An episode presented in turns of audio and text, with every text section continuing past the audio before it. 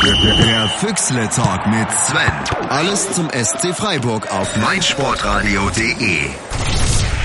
Hallo und herzlich willkommen hier beim Füchsle Talk, eurem akustischen Videobeweis zum SC Freiburg auf meinsportradio.de. Ich bin Sven und habe äh, das Team gebeten, mir heute etwas Raum zu geben, um mal kurz zu ranten. Ich würde es gern an den Anfang schieben. Es gab unglaublich viel zu lesen. Wir nehmen auf ähm, Montagabend nach dem Spiel am Wochenende. Es war zu lesen von Tretertruppe und Verwaltern und keine Ahnung was. Ähm, ich weiß gerade nicht, wohin mit meiner Wut, aber es ist ganz gut, wenn man einen Podcast hat. Machen wir es mal kurz. Freiburg hat einen Foul mehr begangen als der BVB. Castro meinte danach, eine gelbe Karte hätte früher kommen müssen. Es gab genau eine Aktion, für die man vielleicht vorher hätte gelb zeigen können.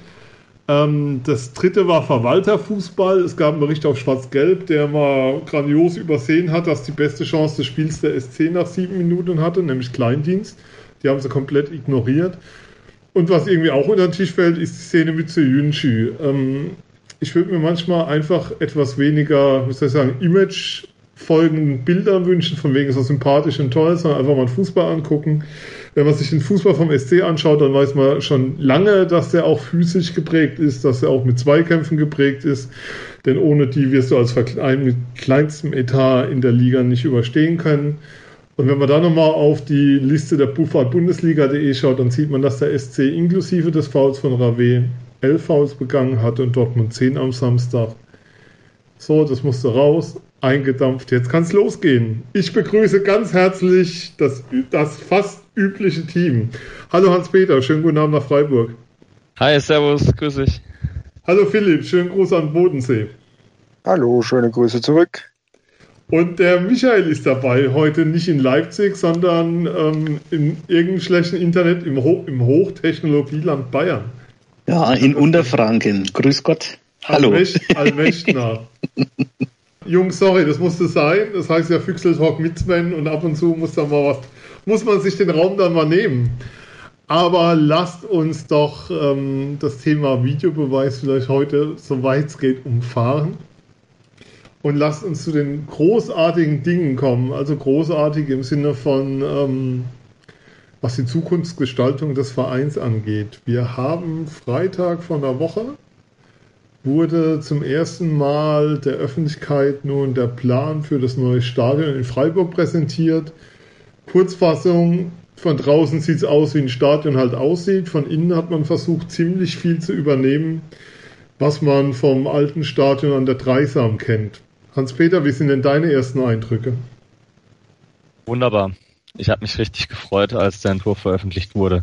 Und ich denke, ähm, da haben wir alle genau das bekommen, äh, was man sich so vorgestellt hat. Es wurde sich mit allem auseinandergesetzt, es wurden alle Vorschläge irgendwie versucht, nicht kunderbunt reinzuwerfen, aber für alle halt eine Lösung zu finden, die im Dreisamstadion nicht geklappt haben, also alle Dinge.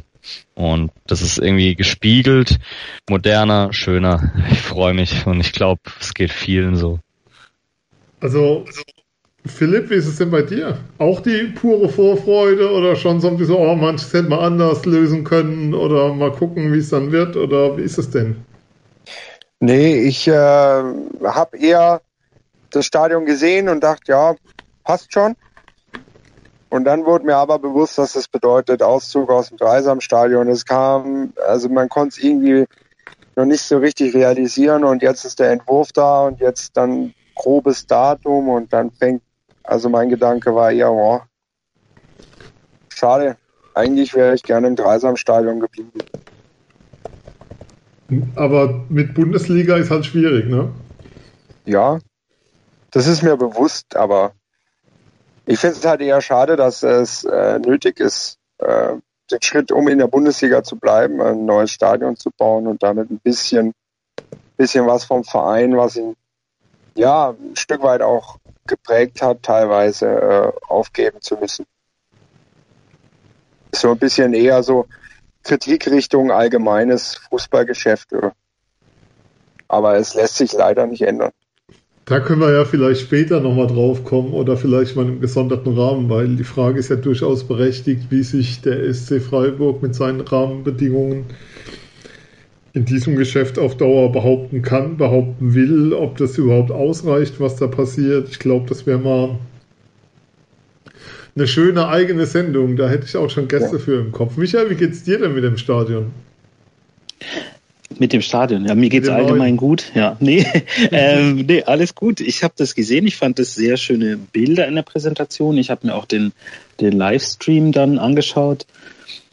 Das hat schon alles Hand und Fuß. Also ganz ehrlich, habe ich mit äh, was Schlimmerem gerechnet, wenn ich ehrlich bin, weil wenn man gehört hat vorher, naja, es ist alles aus einer Hand und äh, Kostendeckelung und ein Anbieter muss für alles sorgen, dann habe ich schon gedacht, okay, dann wird es vielleicht so ein Paderborn-Mainz-Schüssel-Ding. Aber ähm, das wurde ja auch gesagt bei der PK, so ein bisschen auf lustig, aber es ist ja tatsächlich Fakt. Es sieht von außen aus wie ein Stadion und wenn man reingeht, noch mehr. Also es sieht nicht aus wie ein Baumarkt, es sieht nicht aus wie ein UFO oder irgendwas.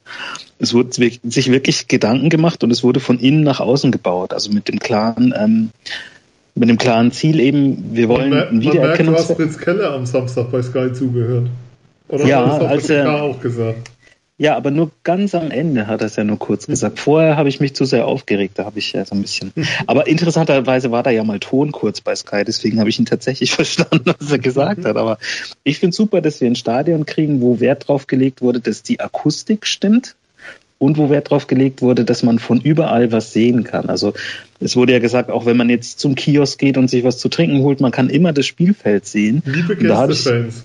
Ja, auch liebe Gästefans, freut euch schon mal. Ihr könnt jetzt auch im Stadion was vom Spiel sehen. Und auch die Heimfans, da gibt's ja auch Plätze mit diesen Säulen, die wir haben an der Haupttribüne und an der Gegend gerade. Es gibt auch keine Säulen mehr vor, vor der Tribüne. Man kann einfach von überall das Spielfeld sehen. Also ich finde es 100% positiv, Dreisamstadion hin oder her, ähm, weil es ist einfach was, was jetzt aus einem Guss mal richtig gebaut wird und nicht hier so ein Würfel, da so ein Würfel und dann noch was dran und immer so ein kleiner Kompromiss. Jetzt wurde einfach mal richtig Nägel mit Köpfen gemacht und was richtig Schönes geplant und dann warten wir mal ab, wie viel dann davon übrig ist von den Bildern, wenn es dann wirklich dasteht. ähm, für alle, die sich noch nicht mit befasst haben, soll ja ein paar Leute geben, die einfach nur den Entwurf vielleicht gesehen haben. Also geplant sind etwa, ich glaube, 34.500 Plätze ist die Zahl, korrigiert mich. Ähm, Fertigstellung Winterpause 1920 oder zur Saison 2020.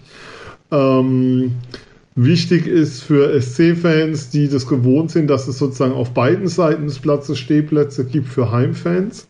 Das wird es auch weiterhin geben. Die sind nicht weggefallen. Das Stadion hat einen Stehplatzanteil von 36 Prozent, der damit der zweithöchste ist bei den Neubauten in der Liga. Mainz hatte 40, sind damit höher, aber das heißt, ein Drittel des Stadions wird zukünftig auch Stehplätze haben. Gästefans stehen im Unterrang und sitzen im Oberrang, wie üblich in diesen schicken Kurven. Ich glaube, das sind so die Rahmenbedingungen. Was auch deutlich verbessert wurde, sind die Plätze für Rollstuhlfahrer, ähm, die sozusagen deutlich mehr sehen. Die Plätze können, die Kapazität kann deutlich erhöht werden. Auch da hat sich viel getan. Und ähm, es wird Sitzplätze innerhalb der Stehwand geben. Also soll wohl die Firma das Ganze bauen, die die gelbe Wand in Dortmund gebaut hat. Grüße an die Freunde nach Dortmund an der Stelle nochmal, wer noch dabei ist nach dem Vorwort. Ähm, es wird sozusagen Sitzplätze geben, die in der Kurve direkt angrenzen. Hans-Peter, ist das nicht irgendwie absurd oder ist das eher cool, weil man dann sozusagen die Sitzplätze auch ein Stück weit besser mitnehmen kann? Man kann die Sitzplätze besser mitnehmen. Ist ja, klappt ja in Dortmund auch super und ich glaube, die äh, guten Freunde aus Dortmund von Schwarz-Gelb kommen dann auch in Zukunft mal wieder gerne nach Freiburg zum Fußball schauen. Freut mich eigentlich, dass es so gemischt wird und auch so aufgenommen wird, dass man alles eng beieinander hat. Sitzplatz, Stehplatz und auch das Stadion so eng ist, dass wahrscheinlich die Akustik, wie es der Michael vorhin schon gesagt hat, Bombe wird. Da freue ich mich drauf. Philipp, wie ist es denn jetzt ähm, bei all der Wehmut? Notwendiger Schritt, notwendiges Übel. Äh, was, mach, was machst du denn jetzt sozusagen mit dem Wissen, dass in, sagen wir mal, in spätestens drei Jahren, wenn wir jetzt sozusagen in drei Jahren reden würden, am 11.09.2020, dann der SC schon im neuen Stadion spielen würde? Ja, also es ist die Frage, wie sich der Fußball im Allgemeinen hin entwickelt. Ich merke immer mehr, wie, wie da Sachen passieren, die mich nur noch aufregen, die mich ratlos hinterlassen. Jetzt gar nicht äh, in Freiburg, sondern im Allgemeinen. Und das sehe ich halt äh, total kritisch und ähm, ich bin mal gespannt, wie das in Freiburg weitergeht. Ich meine, wir haben ja Mitbestimmungsrecht, ich bin ja Mitglied, ich kann da ja meine Stimme äh, erheben, wenn was passiert, was mir nicht gefällt, solange äh, unser Verein auch Verein bleibt, werde ich da auch dabei sein. Aber sobald es irgendwann Richtung ähm, Ausgliedern geht, dann wird so der Zeitpunkt sein, wo ich sage, okay, das war's dann für mich. Äh, wenn das nicht der Fall ist, dann werde ich natürlich auch im neuen Stadion dabei sein. Aber du würdest schon auch sozusagen den Wechsel mitvollziehen und sagen, Verein ist größer als das Stadion dann doch. Ja, ja, klar, klar. Natürlich. Ich werde mir dann irgendwo vielleicht dann auch einen Sitzplatz suchen, weil ich ja auch in einem Alter bin, wo man dann vielleicht nicht mehr ganz so lange gerne rumsteht. Was soll ich dann sagen vielleicht, hier? Ey? Vielleicht ja irgendein Platz, der da, der dann oben da an der Stehplatzwand da äh, angrenzt, dann passt es, hat man es gut gemischt. Aber ich werde natürlich äh, mit dem Verein mitgehen, solange ich mich mit dem Verein identifizieren kann, was im Moment noch der Fall ist. Aber ich finde es eine grelle Scheiße, dass da, ich glaube, 10.000 Plätze auf der zukünftigen Nordwand sein werden, 10.000 Stehplätze, wenn ich es richtig im Kopf habe. Das ist schon ähm, irre, was dafür sozusagen eine Wand für, also wir reden ja immer von Freiburger Verhältnissen, was da hochgezogen wird. Ich meine, wenn ich Dortmund ins Verhältnis setze, den ihre Südtribüne, da passen mehr Zuschauer drauf als ins gesamte Schwarzwaldstadion ist, ich finde es immer noch sehr, sehr grell, die Vorstellung, dass der, dass der SC auch diese Stadien vollkriegen wird, dauerhaft, Michael. Glaubst du denn daran, dass der SC dauerhaft 35.000 Zuschauer binden kann oder 34,5? Also ich glaube nicht, dass es immer ausverkauft sein wird. Das ist aber auch nicht der, der Plan gewesen, ja. Ähm, die Stehplätze da glaube ich schon dran, dass die weggehen werden. Also erstmal am Anfang wird es neu sein und wird Leute ziehen und es ist ja jetzt nicht so, also ich kenne niemanden, der mal in Freiburg war, außer im Dortmund-Blog, ähm, der jetzt sagen würde, oh, das war furchtbar, da gehe ich nicht mehr hin. ähm, also cool, du wirst da wird ja schon auch. Sorry, ganz kurz, hm? aber ich kenne Dortmunder, äh, mehrere schon, die sagen, gerade Freiburg ist toll, weil dort eh keiner was sieht und alle sich darauf konzentrieren, äh, Stimmung zu machen. Ja, also es war jetzt auch nur auf, auf letzten Samstag gemünzt. Ja, aber da, ja, aber da wäre natürlich jetzt meine Gegenfrage, ist der Sinn eines Spiels nicht irgendwie Fußball, wenn ich ins Stadion gehe, nicht Fußball zu gucken? Ja, damit das muss jeder, jeder für sich selber definieren, ja. für mich auch. Äh, aber ich wollte es nur kurz einwerfen, weil ich es relativ interessant finde, dass ja, anscheinend cool. Menschen gibt, die sagen, ihnen ist die Stimmung und äh, das Singen und Hüpfen und Tun und Machen wichtiger als äh, das Spiel überhaupt zu sehen. Ja, dafür ist das Schwarzwaldstadion halt optimal, der Gästeblock, ja. weil man sieht sowieso nichts und dann, dann kann man auch rumhüpfen. Und also richtig, ja. nee, also nochmal zurück. Ich glaube nicht, dass es immer ausverkauft sein wird. Das kann ich mir in meinen wildesten Fantasien nicht vorstellen. Aber es geht eben um die paar Spiele in der Saison, wo es dann ausverkauft sein könnte, also um diese Lücke zu schließen, die wir halt immer haben, dadurch, dass wir das kleinste Stadion haben. Ähm, also bei Bayern wird es voll sein, bei Schalke wird es voll sein, bei Stuttgart wird es voll sein, bei Dortmund wird es voll sein. Moment, und es liegt aber dann spielt er noch nicht beim SC. Ja, irgendwann mal im also, Pokal oder so. oder so. Ach nee, Pokal geht ja, dann haben die ja Heimrecht, ne? Ja. Naja, aber es gibt ja bestimmte Gegner, die, da könnten wir ja 10.000 Karten verkaufen, aber so viele gibt's halt nicht. Und ich, das ist eben der Plan gewesen, also einer der Hauptgründe. Und der andere Grund ist, dass wir doppelt so viele ähm, Logenvermarktungsmöglichkeiten haben werden in dem neuen Stadion und auch tatsächlich viel mehr Bandenwerbeplätze. Also wenn man das auf den Bildern jetzt schon gesehen hat, da geht einfach viel mehr. Also es geht eher um die Vermarktung als um was zu bauen, habe ich jetzt das Gefühl, aber nicht negativ gemeint ähm, als zu sagen, ja, wir müssen was bauen, was immer voll ist. Also das ist, da ist schon noch Luft nach oben, glaube ich. Da wird man jetzt nicht mehr so die Probleme haben, Karten zu bekommen. Vielleicht am Anfang, klar. Aber naja, wenn sie dann mal so um Platz 13 spielen und irgendwie, ja, man weiß es nicht, der VfL Wolfsburg kommt, dann werden mit Sicherheit nicht 35.000 Leute da sein. Aber der Gästeblock ist ja eh nicht voll. Ja. Aber lieber, lieber SC, wenn, wenn von euch irgendjemand zuhört bei den Planungen fürs neue Stadion, denkt bitte daran, dass unsere heißgeliebte Nadja Eckerle nicht mehr in den Käfig muss. Bitte. Tut uns den Gefallen. Es wäre großartig, wenn ich glaube, die Arbeitsbedingungen für Medienschaffende werden auch viel, viel besser werden, natürlich. die werden besser. Ich habe danach geschaut. Also mich betrifft es ja nicht in Freiburg, aber ich, ich, arbeite ja ab und zu auch mal in dem Bereich und schaue mir das dann an. Und ich habe gesehen, dass der TV-Compound, also quasi das Fernsehgehege, kann man sagen, wo die Fernsehmenschen spielen, das wird 1500 Quadratmeter groß sein. Das heißt, da ist auch relativ viel Platz, um da mal ein, zwei Fahrzeuge hinzustellen und was zu übertragen. Also wenn wir uns erinnern an das Auftaktspiel zur Rückrunde letzte Saison, als die Bayern da waren, da war es schon echt äh, mit Hängen und Würgen hat alles irgendwie so hingepasst, aber das war schon echt auf Kante gestrickt. Das sind Probleme, die wir nicht mehr, äh, nicht mehr haben werden in Zukunft. Und ich glaube auch, dass die Kamerapositionen höher sein werden. Also das ist jetzt eine Interpretation aus den ähm, Vorschaugrafiken, die man das gesehen spricht hat. der Fachmann?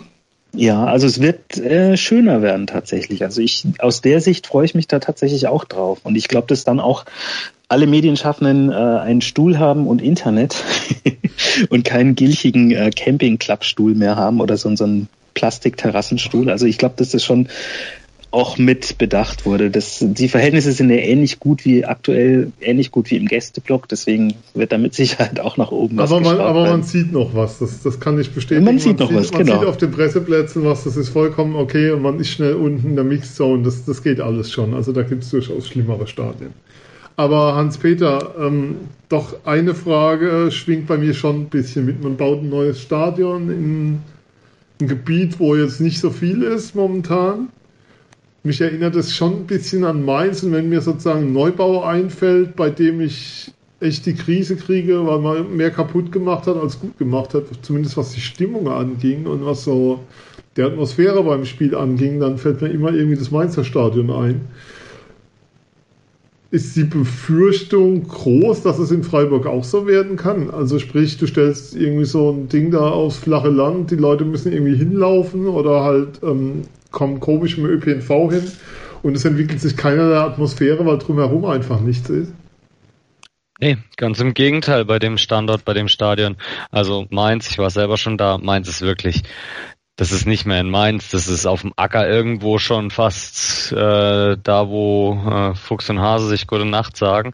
Äh, in Freiburg ist es ja eigentlich ja, mehr oder weniger von allen Stadtteilen und auch vom Umland, von der A5 her, äh, vom Anfahrtweg her ähm, ein zentrierter Punkt, der aus allen Richtungen gut erreichbar ist und nicht wie jetzt in diesem Nadelöhr. Das heißt, zum Stadion hin kommt man schneller. Das Verkehrssystem wird ja jetzt auch schon viel gebaut ähm, und wurde gebaut mit der Straßenbahn etc. Ist dorthin ja viel durchdachter und auch darauf ausgelegt, dass da der An- und Ab Reiseverkehr schnell geht und das vor allem auch die Stadt Freiburg hat ja super Radwege, Hauptverkehrsmittel zum Stadion wird, denke ich mal, ähm, für viele Freiburger weiterhin oder immer ja, das Fahrrad es gibt wie viel? Dreieinhalbtausend Stellplätze für Fahrräder oder so. Ja. Ne? Das wird, das wird noch mehr eine Rolle spielen als jetzt äh, mit den Fahrrädern, denke ich mal. Das ist super geil. Ich freue mich darauf. Ähm, vor allem, weil auch die Taktung von den S-Bahnen zum Stadion zur Haltestelle, da ist eine Haltestelle von der S-Bahn. Vom Umland her kommt man so, also vom Kaiserstuhl bin ich betroffen, kommt man viel schneller zum Stadion. Was aber auch heißt, dass man wirklich auch von den ÖPNV äh, Anbindungsmöglichkeiten her viel mehr An- und Abreisemöglichkeiten hat und auch mit dem Auto sowieso. Das ist Verkehrssystem habe ich mir noch nicht ganz genau angeguckt, aber ähm, da hat man sich auch ganz, ganz viel Gedanken mitgemacht und das ist auch auf sehr schnelles Wegfahren aus. Wie es dann am Ende wird, ja, werden wir sehen. Äh, München, da ist der Michael, glaube ich, Experte, sollte jetzt nicht als Vorbild gedient haben. Aber ja, eigentlich ist es cool, weil das ist ein Standort, wo wirklich alle von überall her besser hinkommen. Cool, das ist nicht ganz richtig. Vom, vom Bodensee kommt, ist es blöd. Ja, das ist jetzt für dich, für dich super. das glaube ich. Da bist du jetzt im Vorteil. Aber ich denke halt insgesamt, also ähm, ja, verteilt es besser. Und du kommst auch besser wieder äh, Richtung Bodensee zurück dann nachher. Und du kommst halt auch vom Bahnhof aus gut hin. Du ja. kannst das auch laufen, ja. wenn du magst. Also es ist halt ein längerer Fußweg, aber es lässt sich ganz gut laufen. An, an der Stelle, ähm, wir werden das neue Stadion mit Sicherheit hier noch öfters zu Gast haben in der Sendung, auch in virtueller Form, bevor es dann gebaut wird und wenn dann mal Beschluss zum Bau kommt. Es ist ja noch davon auszugehen, dass da noch einige Widersprüche erfolgen. Es gibt wohl schon gegen das Bieterverfahren, also gegen sozusagen die Entscheidungen, an wen das Ganze jetzt vergeben wurde, Einsprüche. Wir bleiben auf alle Fälle dran, werden euch regelmäßig informieren. Aber nach der Pause reden wir dann doch mal über so ein paar Dinge, die sich um rollenden Ball drehen beim SC. Bis gleich hier beim Füchsel Talk auf meinsportradio.de. Sei dein eigener Programmchef. Mit unserer neuen meinsportradio.de App wählst du jetzt zwischen allen Livestreams und Podcasts. Einfach, immer, überall. Hol dir unsere neue App für iOS und Android und bewerte sie jetzt bei Google Play und im App Store von iTunes.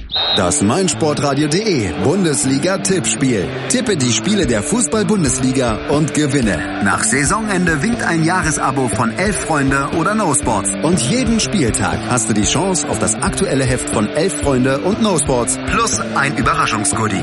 Das Bundesliga-Tippspiel auf meinsportradio.de. Mach jetzt mit. Alle Infos und Teilnahmebedingungen findest du auf meinsportradio.de slash Tippspiel. So, jetzt geht's wie vor der Pause versprochen um den rollenden Ball. Und der rollende Ball sagt Freiburg in der zweiten Pokalrunde. Dort geht's jetzt in einem Heimspiel gegen Dynamo Dresden. Zyniker meinten, das wäre doch eigentlich das passende Spiel um das fürs allerletzte Spiel im Dreisamstadion. Da muss man sich danach nicht wieder um den Aufbau kümmern. Und in der Bundesliga gab's nach vier Spielen, drei Spielen, pardon, drei Spiele sind. Ich habe schon einen Auswärtsspieler zugenommen. Nach drei Spielen zwei Punkte. Philipp, wie zufrieden bist du denn bisher mit der Punktausbeute? In Anbetracht von Umständen, Gegner und allem, was da so lief. Ja, das passt schon. Also gegen Frankfurt ähm, hätte man auch verlieren können. Also von rein von das Spiel her, ich fand die Frankfurt einen Tick besser. In Leipzig hat man eine gute erste Halbzeit gespielt, war wirklich begeistert. Ähm, hat ein wunderschönes Tor geschossen, wunderschöne Kombination. Und jetzt gegen Dortmund hat man das gemacht, was nach der roten Karte nötig war. Äh, einfach äh, hinten rein irgendwie einen Punkt mitnehmen und fertig. Und ähm, dieser Punkt ist so ein extra Punkt, der habe ich vorher nicht mit gerechnet und sag ähm, zwei Punkte, die, die schon passen. Dazu hat man das unsägliche Spiel in Leipzig weg, was immer gut ist. Und das ist schon okay so. Der erste Punkt, den Christian Streich gegen Borussia Dortmund geholt hat, Michael. Ja, das ist eine ganz schwarze Serie. Aber da spielte damals noch ein gewisser Jonathan Jäger in der Startelf, als der SC das letzte Mal was gegen Dortmund geholt hat. Also ich habe ich hab überlegt, wann ich mich erinnern kann, dass sie mal gegen Dortmund gewonnen hätten. Und da ist mir das Spiel ist mir gar nicht eingefallen. Ich war bei einem Pokalspiel mit äh, Matthias Sammer als Trainer. Das ist noch länger her. Aber ähm, das, das war zumindest noch ein Heimspiel. Das war wahrscheinlich das letzte Heimspiel, was sie gewonnen haben. Ähm, nee, also ich fand das Spiel selber, wenn man jetzt mal alles ausklammert, ähm, sehe ich es genauso wie der Philipp. Also der Punkt, der kann am Ende wirklich Gold wert sein. Und ich kann mich auch nicht erinnern, dass der SC mal nach einem Platzverweis so konzentriert gespielt hat bis zum Spielende und das funktioniert hat. Also ich glaube, das war wirklich eine, eine Premiere, dass wir dann nicht total äh, auseinandergenommen wurden. Und ich glaube, dass das auch, wenn man so ein bisschen auf Twitter geschaut hat, ähm, vielleicht auch den, den Frust erklären kann, den da viele Dortmunder hatten. Das war teilweise ein bisschen äh, unterirdisch, was man da lesen musste. Ähm, ich war nach dem Spiel total auf 180 und bin dann direkt auf die Autobahn gefahren. Also nicht deswegen, sondern ich musste und das war ah, äh, total komisch. Nein, nein, das schafft mein kleiner du bist, ja ein sehr, du bist ein sehr zurückhaltender Fahrer. ich fahre sehr defensiv, genau. Ich habe ja auch diese Luftpolster an der Seite. nee, also das war, wissen wir alle warum, das war jetzt kein Spiel zum Genießen. Aber wenn man diese Statistiken dann sieht mit 18 Prozent Ballbesitz und äh, ja, keine Ahnung, du hast gesagt, der rollende Ball, er wurde ja eher weggeschlagen. Aber das wurde gefeiert, weil es funktioniert hat und weil nur das ging. Und das war zum Beispiel auch wieder so ein Moment, wo ich gesagt habe, ja, das ist genau der Punkt, warum das Stadion so cool ist, auch wie es jetzt ist, weil die Leute mitgehen. Also du hast zwar immer diesen 90 Minuten Gesang auf, auf der Nordtribüne, egal was ist, aber du hast in manchen Situationen hast du auch das Stadion, dass es ganz mitgeht. Und ich finde, da bin ich vielleicht auch alleine, aber ich weiß nicht, wie ihr da denkt.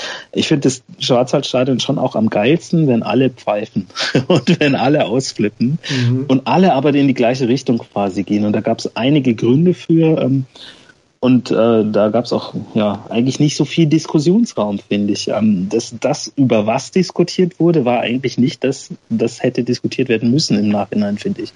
Ja, ähm, an mich hat das Spiel erinnert, ich weiß nicht, wer sich noch daran erinnern kann, es gab als Streichübernahmen beim SC, glaube ich, war es dritte Heimspiel.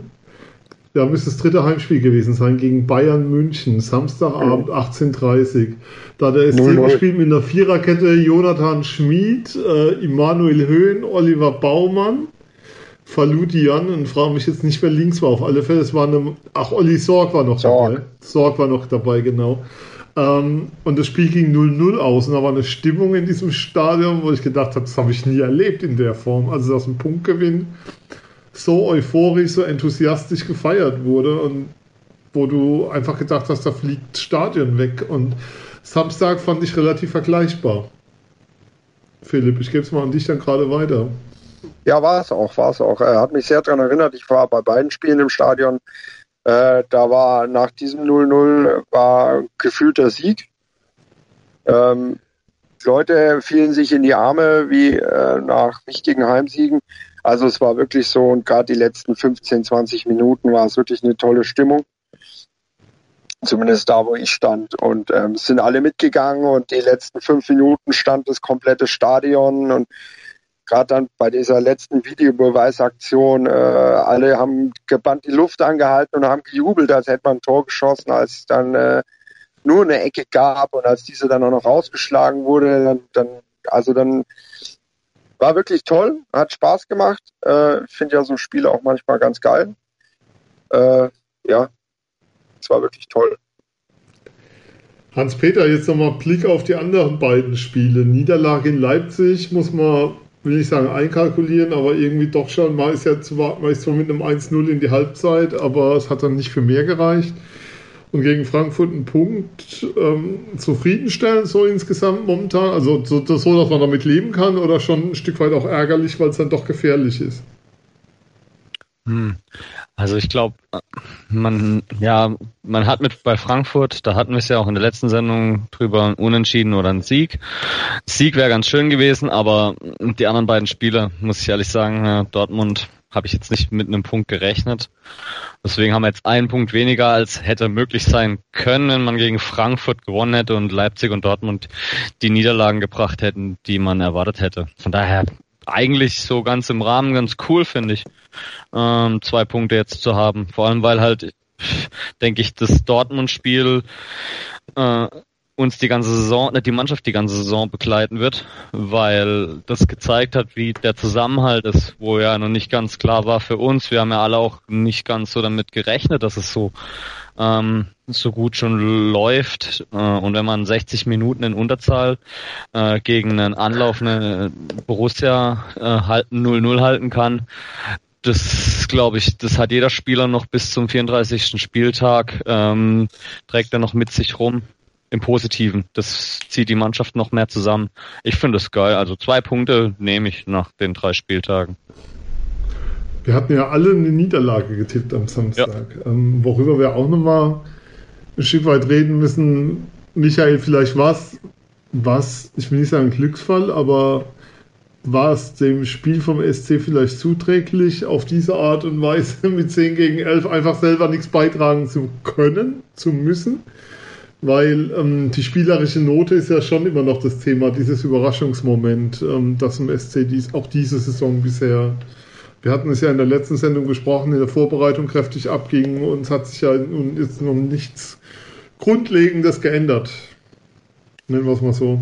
Also ja und nein. Also ich glaube, dass das, ich habe tatsächlich den, den ähnlichen Gedanken gehabt, dass das vielleicht gar nicht so ausgegangen wäre, wenn wir 11 gegen 11 gespielt hätten, mhm. weil dann einfach Dortmund mehr Räume gehabt hätte. Also ich fand bei aller Liebe jetzt, ähm, werden alle Dortmunder wieder schreien. Ich fand, man hat auch gesehen, dass dem BVB da auch teilweise einfach nichts eingefallen ist. Also wenn du dich hinten reinstellst, ist es anscheinend nicht die verkehrteste Taktik. Und man hat bei unserem Spiel in Leipzig gesehen, was passieren kann, wenn wir mitspielen. Das kann super funktionieren für 50 Minuten. Und dann sind die Räume mal kurz da und dann ist schon wieder vorbei. Also das ist eben gegen, es gibt ein paar Mannschaften, gegen die ist es tödlich, wenn man Platz hat.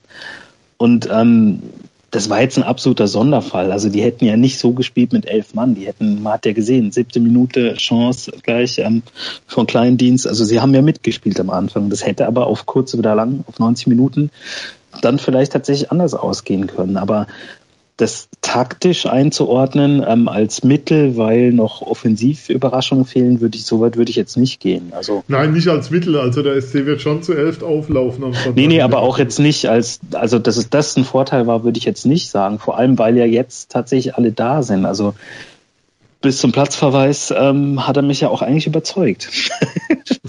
und ähm, über den Platzverweis selber, ja, über dass es einer war, finde ich, braucht man leider nicht diskutieren, aber über die Art und Weise kann man durchaus äh, nochmal drei, vier Stunden diskutieren.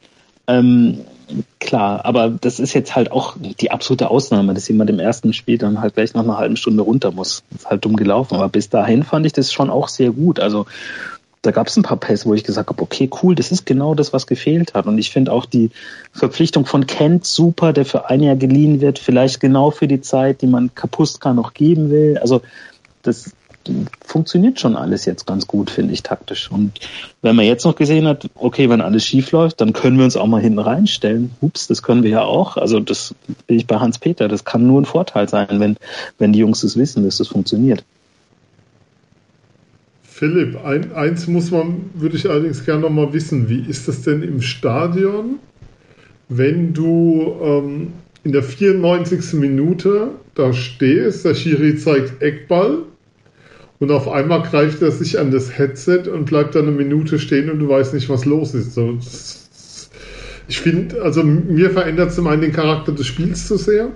Ich höre zwar immer Gerechtigkeit, aber ich denke, äh, wir reden über Fußball, nicht über eine Bundestagswahl. Und zum anderen finde ich es extrem, wie soll ich sagen, ähm, es, es nimmt dem Spiel unglaublich viel von seinem Charakter weg. Und es ist nervig, anstrengend. Also ich dann vorm Fernseher bin bei verzweifelt, weil wie war es denn im Stadion? Ja, es ist unangenehm, vor allem weil man ja wirklich gar nicht einschätzen kann, was, warum, warum das jetzt passiert. Also jetzt zum Beispiel bei, bei dem Tor vom Kleindienst gegen Frankfurt war das noch schlimmer. Weil man freut sich, man jubelt, man denkt, geil, genau so muss es laufen. Und dann auf einmal siehst du nur den Schiedsrichter, wie er in deine Richtung läuft, also Richtung Nordtribüne läuft, wo das Tor gefallen ist, den Ball nimmt und äh, so eine komische Geste macht und auf einmal Abseits anzeigt. Und du denkst ja, wow, ja, okay. Also ey, bei der Aktion war es halt wirklich so ähm, gegen Dortmund in der letzten Minute, wo jeder dachte, oh bitte nicht, bitte nicht, bitte nicht. Und es ist wirklich unangenehm, weil man halt wirklich nochmal gar nicht einschätzen kann. Ich weiß nicht, wie es im Fernseher ist. Ich habe ja jedes Spiel im Stadion gesehen, ob das da nochmal dann die Wiederholung gezeigt wird und dann kann man ja relativ selber einschätzen, okay, äh, da könnte jetzt was, also es ist berechtigt oder nicht.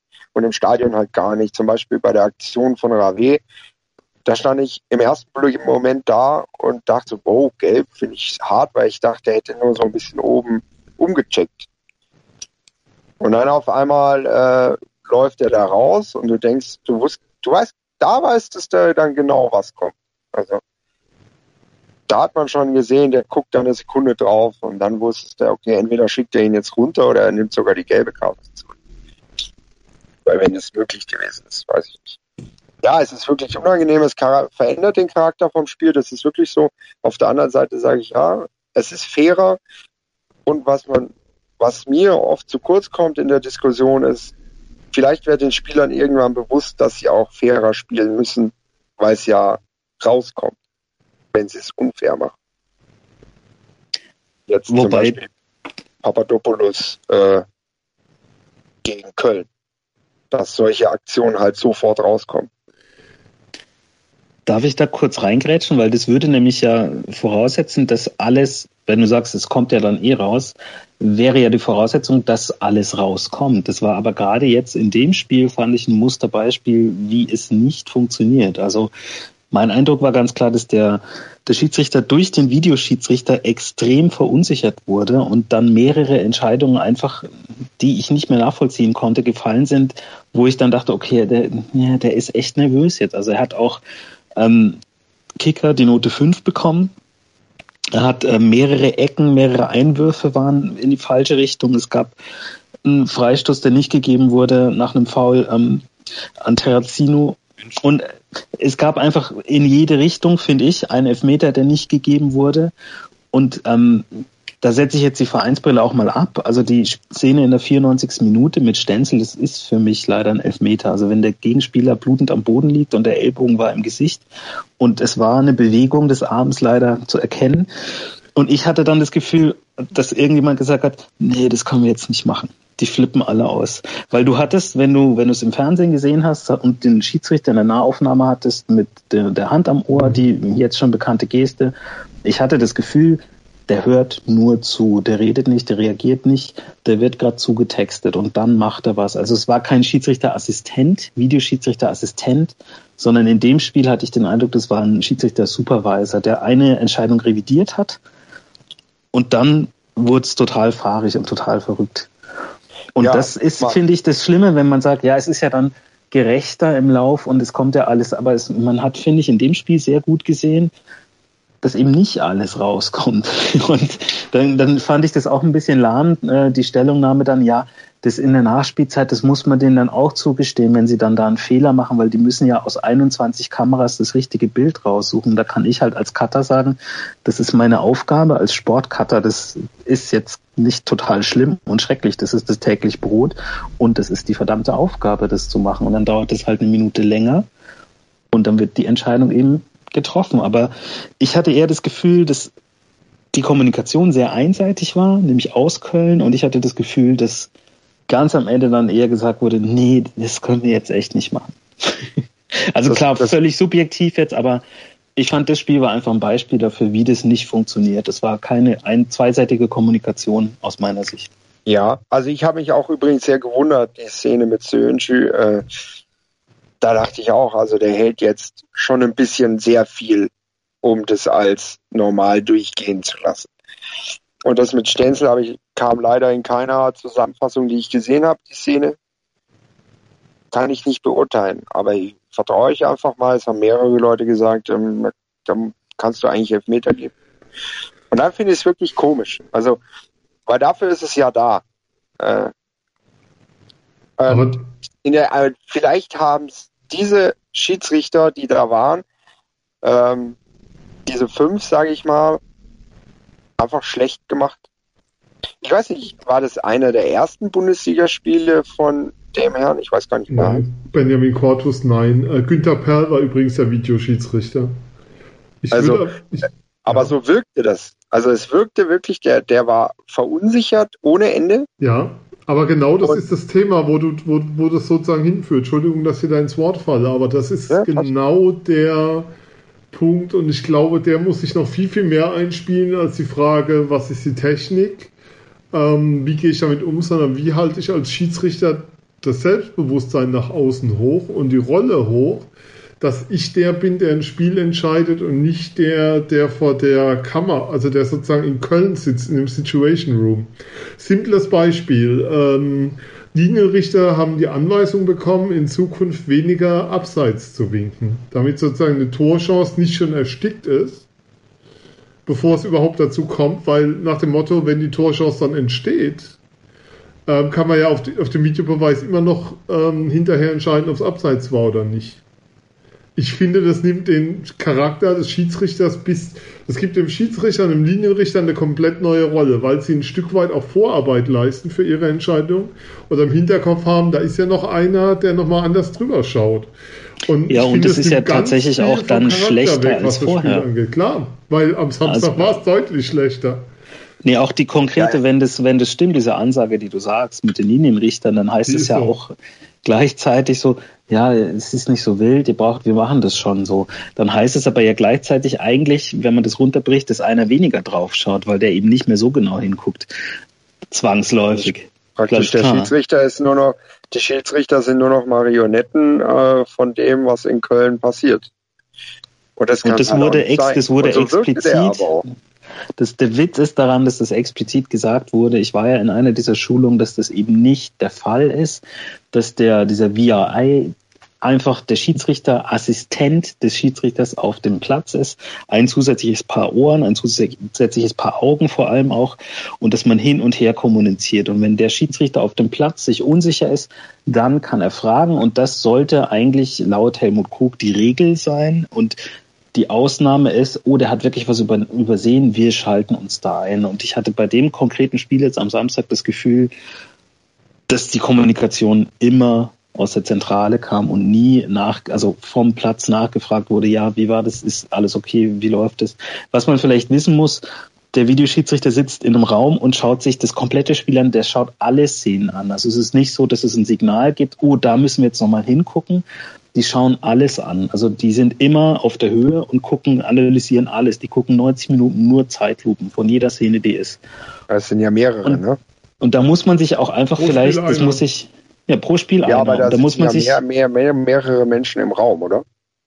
ja, aber der, es gibt einen Schiedsrichter pro Spiel, der die Macht quasi hat und es wird Ja, ja, weil da, da es wird einen Ober, eine Oberschiedsrichter geben, der dort noch ist für alle Spiele. Das, die können natürlich Rücksprache halten, aber im Normalfall ist es so, du hast ein Spiel und konzentrierst dich auf das Spiel, weil du auch da echt gut zu tun hast eigentlich. Aber ich finde es halt witzig, weil man hat ja manchmal früher schon, früher im Sinne von bis zu Beginn dieser Saison das Gefühl gehabt, okay, das Gespann, das funktioniert ganz gut und das funktioniert nicht so gut. und dass es jetzt anscheinend immer noch so ist. Und nur halt noch einer mehr dabei ist vielleicht. Also ich bin bis zum Anpfiff des Spiels am Samstag war ich eigentlich ein großer Fan von dieser Geschichte. Und ich habe jetzt am Samstag das Spiel, ich war echt geladen danach, weil ich fand es einfach nicht gut. Also die komplette Performance. Und da muss man dann auch nicht diskutieren, ob irgendwelche Hilfslinien im Bild zu sehen sind oder nicht. Darum geht's gar nicht. Also die Kommunikation muss stimmen zwischen den beiden und die Kommunikation zwischen der DFL, den Leuten, die das machen, und den Fans muss aber auch stimmen. Also ich finde, es wurde sehr wenig erklärt Mhm. und da fehlt einfach was. Also Wer das sich, schaukelt sich jetzt so auf und alle finden es kacke, aber ich kann ja, erzähle euch wahrscheinlich nichts Neues, das wird sich durchsetzen und dann haben wir das und es wird so bleiben. Und deswegen wäre es cool, wenn man das ein bisschen besser verkauft auch. wer fragt, ob Hans-Peter noch da ist, den hört er gleich nach der Pause. Hier beim Füchsler Talk auf meinsportradio.de. Bis gleich. Zwei Teams, drei Tage, eine Tradition. Der Davis Cup auf meinsportradio.de. Andreas Thies und Philipp Joubert hängen am Ball Was für ein wichtiger Aufschlag. und kommentieren live aus Lissabon, wenn sich Deutschland gegen Portugal steht. Mach mit. Poste deine Meinung unter dem Hashtag MSRDC und werde Teil des Davis Cup. 15. bis 17. September. Freitag und Sonntag ab 12 Uhr und Samstag ab 15.30 Uhr. Vom ersten bis zum letzten Ballwechsel live auf meinsportradio.de. Im Web und in der App. Hören, was andere denken. meinsportradio.de. Natürlich auch auf Facebook und Twitter. Wie vor der Pause angekündigt, Hans-Peter brennt ganz arg. Komm, Feuer frei. Ja, also meine Meinung dazu, äh, ich beobachte das jetzt ja schon eine Weile. Ich bin, was das angeht, als äh, NFL, ich schaue, glaube ich, meine 20. Saison NFL, bin, habe selber Football gespielt, äh, bin dieses Prozedere mit den Videobeweisen etc. ja schon lange gewohnt. Für mich ist das, was da stattfindet, einfach für alle Seiten ein Gesichtsverlust für den Fußball. American Football ist es normal. Fußball sollte nicht so stattfinden, wie das gerade in der Testphase passiert. Die gesamte Bundesliga, Schiedsrichter, Schiedsrichter, Assistenten, Videoassistenten, DFL, DFB-Mitarbeiter, die sollten alle zusammen, Vereinsmitglieder, die mit diesem ganzen System zu tun haben, einen halben Monat lang in der äh, Sommerpause zur NFL nach New York ins Headquarter mit den äh, Head Refs und wie das alles funktioniert, einen halben Monat lang Intensivpraktikum machen und dann wieder zurückgehen und dann ihre Arbeit richtig machen. Wie kommuniziere ich mit dem Schiedsrichter? Wie kommuniziert der mit der Videozentrale? Wie kommuniziere ich mit dem Publikum im Stadion? Wie kommuniziere ich mit den Vereinsoffiziellen im Stadion an der Seitenlinie? Wie kommuniziere ich ins Fernsehen? Wie kommuniziere ich in alle Richtungen hin richtig? Und da sollte der Schiedsrichter derjenige sein, der über alles kontrolliert, aber auch alle informieren kann. Der Schiedsrichter kann im Stadion niemanden, weil er kein Mikro hat, informieren, so, das und das ist jetzt gerade, das und das passiert gerade. Der kann nicht mit Köln richtig kommunizieren, weil die sagen ihm, was zu tun ist, wie ihr es auch gesagt habt. Völliger Fehler, völliger Schwachsinn. Die sollten ihm sagen, wir haben uns das angeschaut, so sieht es aus. Und dann teilt er das denen mit, aber auch, er sollte dann auch mitreden und auch die Souveränität haben, das sich erklären zu lassen, weil das hat man da in dem Fall gesehen, dass es nicht so ist. Aber allgemein ja, ist es ja, möglich. Das wurde nur jetzt eben nicht gemacht. Ne? Ja, also, ja, natürlich. Die, aber können, die können schon miteinander reden, sie haben es halt nicht getan. Ja, ja, genau. aber das ist das. Äh, ne, also als Vergleich, ein NFL Whitehead, also der Hauptschiedsrichter auf dem Feld, den siehst du niemals so lapperig und so unsicher da rumstehen, sondern der hat eine Körpersprache, die zeigt, ich habe das Ganze hier im Griff, ich entscheide alles, ich bin da. Und die an die ähm, die anderen Refs, die diese Flaggen und alles werfen im Football, auch wenn es jetzt äh, weg vom Fußball geht, die werfen auch eine Strafe, die sehen eine Strafe, die weisen darauf hin. Das ist der Linienrichter, der hebt die Fahne, der soll auch das Abseits sehen und abpfeifen. Ist zwar doof, wenn das Tor dann, äh, ja, oder die Torchance dann nicht stattfindet, aber dann hat man auch das Publikum nicht verärgert, das im Stadion dann ein Tor bejubelt, sondern dann hat man gleich gezeigt, Abseits, fertig, dann gibt's kein Torjubel und der wird wieder zurückgepfiffen. Das ganze System, wie das gerade stattfindet, ist eine Testphase, die ähm, so im offenen Spielbetrieb direkt lachend in die Kreissäge reingeht. Also das ist für mich als American Football Fan ein Fiasko. Da kann ich die Bundesliga, kann ich mein Sky-Abo alles abbestellen und schaue einfach nur noch die NFL und lass den Fußball links liegen, weil pff, das kenne ich alles in einem gut sortierten, ordentlichen System. Äh, da funktioniert das alles. Da schaut mittlerweile auch die NFL ähm, ein Schiedsrichter mit seinem ganzen Videotechniker, Set ein Spiel an und jeder Score, alles wird reviewed und angeschaut und überprüft da ist es System, da ist man das gewohnt, da schauen die, schauen wir alle Werbung, während dann was angeguckt wird, schön und gut. Das ist American Football, aber Fußball sollte nicht in die Richtung laufen. Und so wie es jetzt gerade ist, das ist ein Humbug. Das habe ich dazu zu sagen. Also mir brennt es zurzeit ganz arg, das alles anzugucken. Wir rennen ja, aber, heute einfach ja, mal, es, es, gibt, es geht übrigens auch noch schlechter. Also in Italien läuft es noch schlechter. Ich habe Leute, zwei, drei Serien seid mir nicht böse, aber wir haben noch zehn Minuten und ich würde zumindest gerne noch mal kurz über die Neuzugänge reden. Ich würde das ja, Thema jetzt an der Stelle beenden wollen, weil das ist dann auch nicht mehr unser Thema. Ähm, der SC hat nochmal kräftig nachgelegt, in aller Kürze. Wir haben Joris Rave, wir haben Robin Koch, wir haben Marco Terrazino und wir haben aus Liverpool in letzter Minute, wenn er wechselt, dann wechselt er nur nach Hannover 96. Grüße an Horst Held, ähm, Kent bekommen. Kann Clark Kent. Klar, kannst du zu dem was sagen?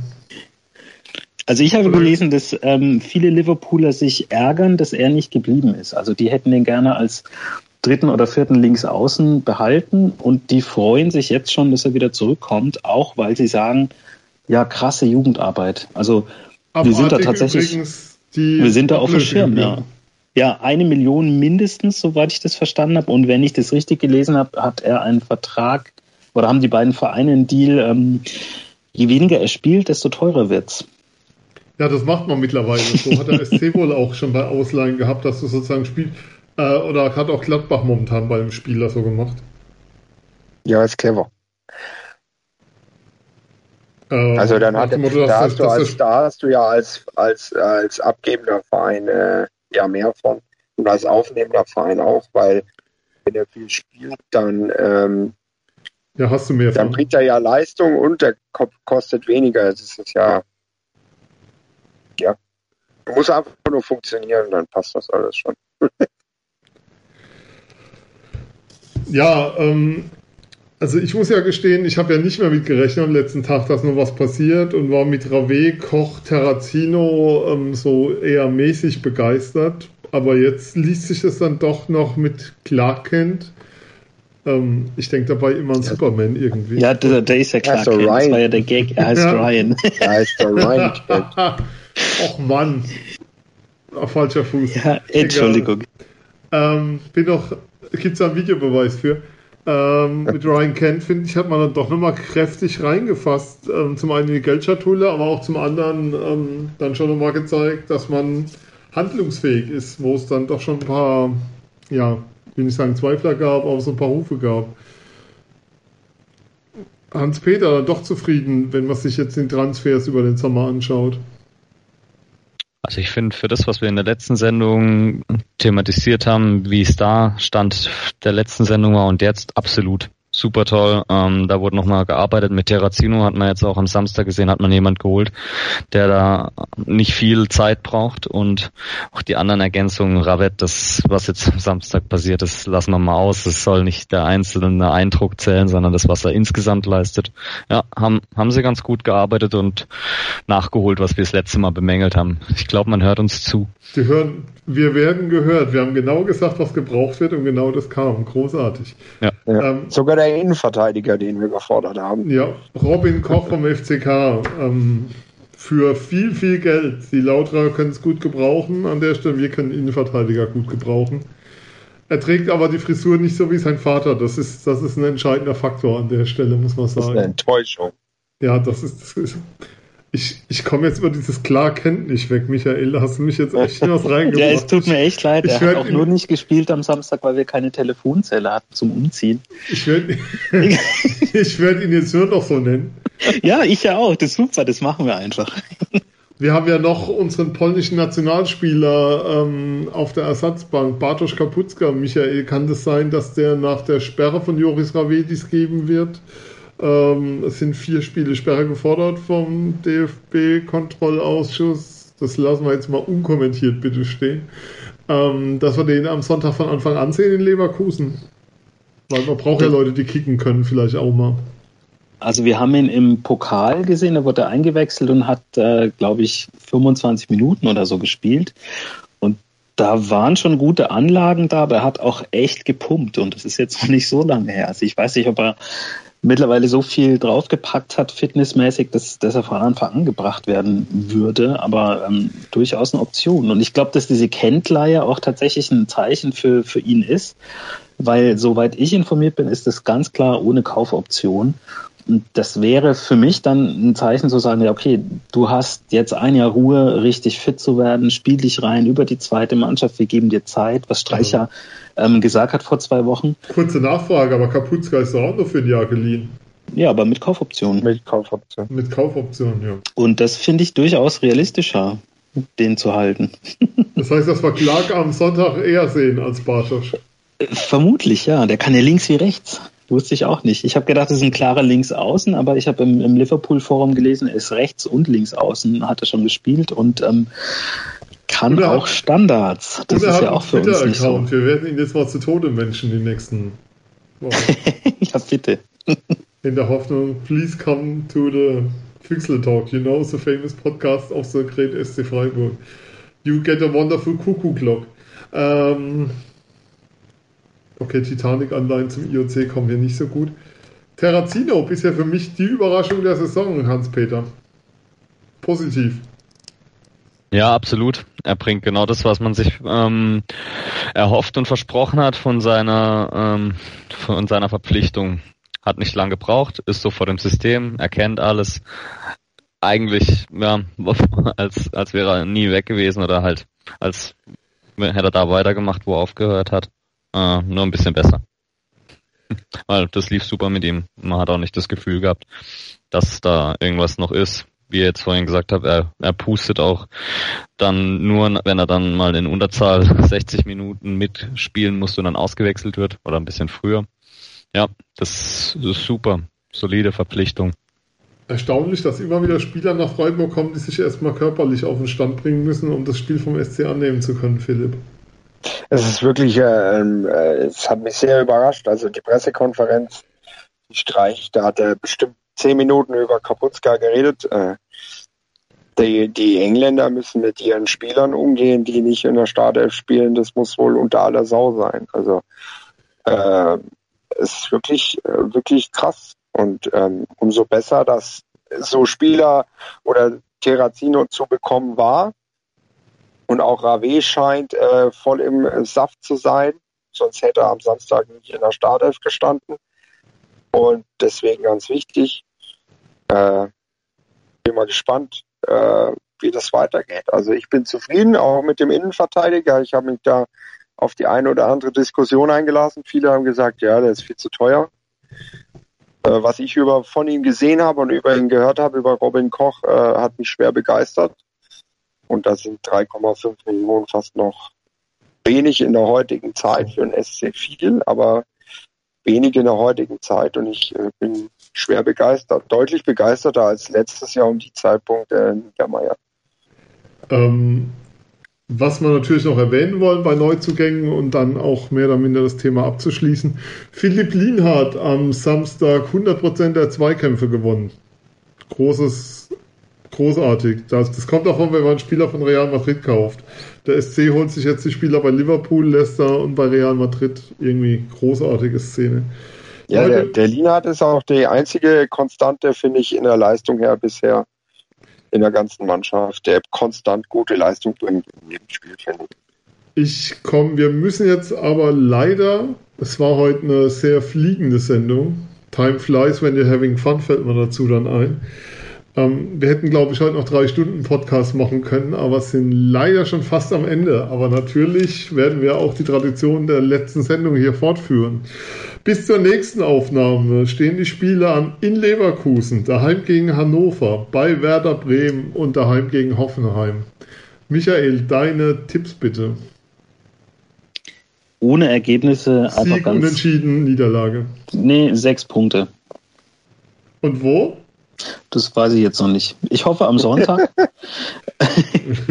und es ist ein bisschen schwierig zu sagen, weil wenn es Sonntag in die Hose geht, ist man schon so unter Druck gegen Hannover. Ne? Deswegen sage ich einfach sechs Punkte und alles cool. Philipp. Ja, ich, äh, ich hoffe in Leverkusen auf einen Punkt. Ich glaube, ein Punkt ist realistisch. Dann muss man eigentlich gegen Hannover gewinnen in Bremen, die sind jetzt auch nicht so gut. Also da kannst du auch einen Punkt mitnehmen und gegen Hoffenheim. Die kommen dann, glaube ich, aus der Europa League und äh, ja, wir haben ja unsere eigenen Balljungen am Start und dann, dann kann man da auch mal gewinnen an einem guten Tag. Hans-Peter. Leverkusen tippe ich auf einen Unentschieden. Äh, Hannover hoffe ich einen Sieg. Bremen Auswärtssieg. Und gegen Hoffenheim verlieren wir. Das wären ja stolze sieben Punkte. Bei Michael waren es ja. sechs, bei Philipp, bei Philipp waren es drei, äh, irgendwie auch so sieben, acht. Ich tippe auf den Sieg in Leverkusen. Ich glaube, wir verschärfen am Sonntag die Probleme von Leverkusen ganz gewaltig. Dann ist es vorbei mit der Leverkusener Herrlichkeit. Ich habe das bei einem, das gibt ja bei, bei diesen Kicktipps ja. immer die Frage, welcher Trainer als erstes gehen muss. Und ich habe tatsächlich in einem von den zwei Runden, wo ich teilnehme, auf Heiko Herrlich getippt. Wobei ich die Frage immer ziemlich abartig finde, dieses Berauschen dran, dass jemand arbeitslos wird, aber das ist ein anderes Thema.